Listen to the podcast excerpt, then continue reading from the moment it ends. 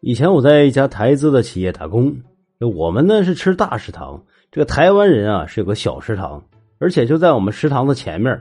每天我们是萝卜青菜，他们是大鱼大肉、咖啡果汁我们就各种羡慕嫉妒恨。于是呢，我们就向上级反映，要求改善伙食。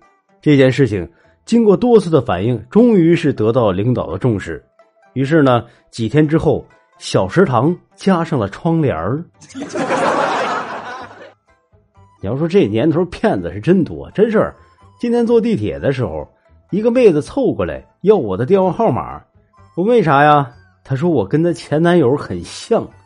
我说你别骗人了，就你这相貌，怎么可能跟吴彦祖谈恋爱呢？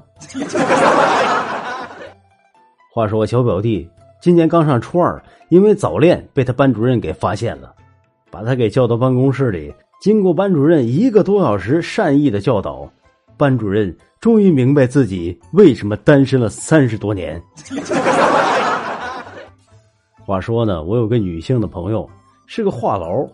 前几天剖腹产生孩子，手术台上是各种紧张。她一紧张呢，就更喜欢说话了。大夫，大夫，传说这个麻药非常疼，是吗？大夫，大夫，为什么手术台这么窄呀？大夫，大夫，你们划了我的肚子了吗？大夫，大夫，现在生男孩多还是生女孩多呀？大夫，大夫。为什么我孩子哭得像个小鸭子？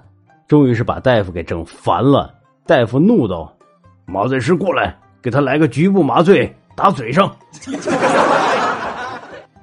一个青年啊问大师：“大师，我想要很多很多的钱。”哦，那只要你找到七个球，你的愿望就可以实现了。